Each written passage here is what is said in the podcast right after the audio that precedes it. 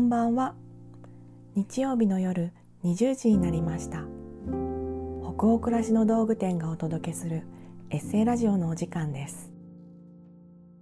一日を無事に終えてほっと一息つきたい時に明日からを思いながら眠りにつく前の BGM 代わりに。そんな願いを込めたこのラジオ番組は20時のお疲れ様をテーマに当店のメールマガジンで配信してきたさまざまな書き手の皆さんによるエッセイを声でお届けするものです。さて今夜お読みするエッセイの書き手はギャラリーを経営する引田香織さんです。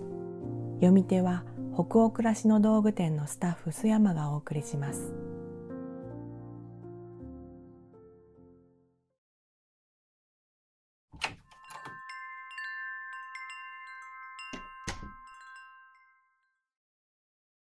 泉。引田香織。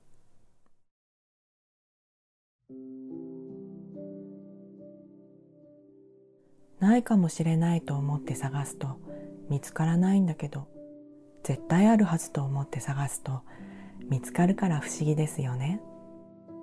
あれ？愛もそうなんじゃないかしら。なんだか大事にされてないなぁと感じるときは悲しい気持ちになりますよね。楽しそうなみんなの輪に入りそびれて孤独な気持ちになっているのに誰も気にしてくれてないみたい。いじけているとどんどん疎外感が深まります。孫が生まれたことで30年ぶりに小さい人たちと密接な時間を過ごしています。彼らは事あるごとに見て見て来て来てお連呼していてそばでちゃんと見てくれているか気にしてくれているかいつもいつも確認します。ミルクやおむつ一人では何もできない赤ちゃんはみんな誰かにこうして手をかけ気にかけてもらって大きくなったんですね。大事にされたいと思った時はまずは自分を。特別大事に扱うようにしています。ゆっくりお風呂に入ったらたっぷり美容液のパックをして優しい気持ちになれる本を持って早めにベッドへ入ります。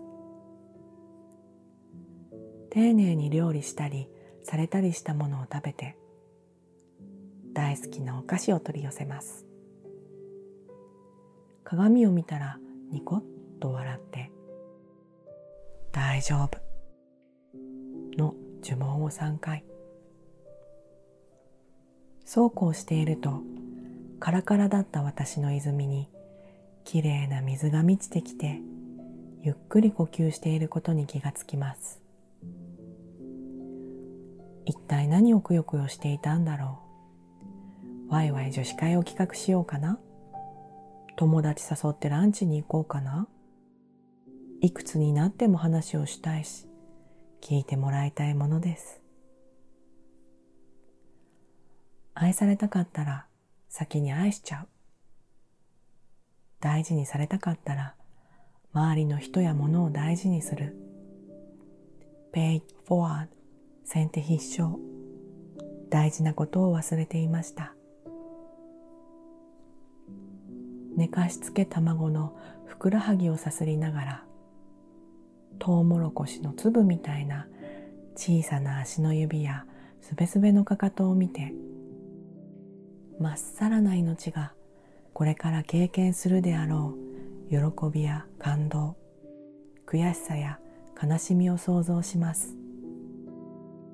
その時自分はそばにいられないかもしれないけど大事にされたかすかな記憶を手繰り寄せて自分で自分を大切に扱える人になったらと願います。それができる人はきっと人にも優しくできる人だから。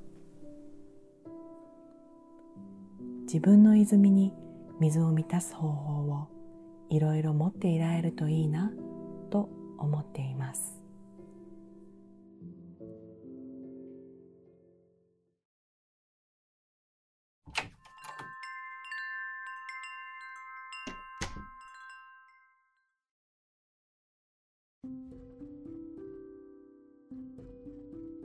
今夜のエッセイいかがでしたでしょうか？気持ちがほどけたり明日から始まる一週間のささやかな糧となったら嬉しいです。また今夜お届けしたエッセイはテキストでもお楽しみいただけます。北欧暮らしの道具店のサイトやアプリでエッセイラジオと検索してみてくださいね。エッセイを声だけでなく文章で読むことで二度お楽しみいただけますよ。同じ記事の後半にあるフォームからご感想もお待ちしております。それでは今夜も最後までお付き合いいただきありがとうございました。次回はどなたが書いたどんなエッセイをお読みしましょうか。どうぞ楽しみにしていてください。今週も一週間お疲れ様でした明日からもきっといい日になりますようにおやすみなさい。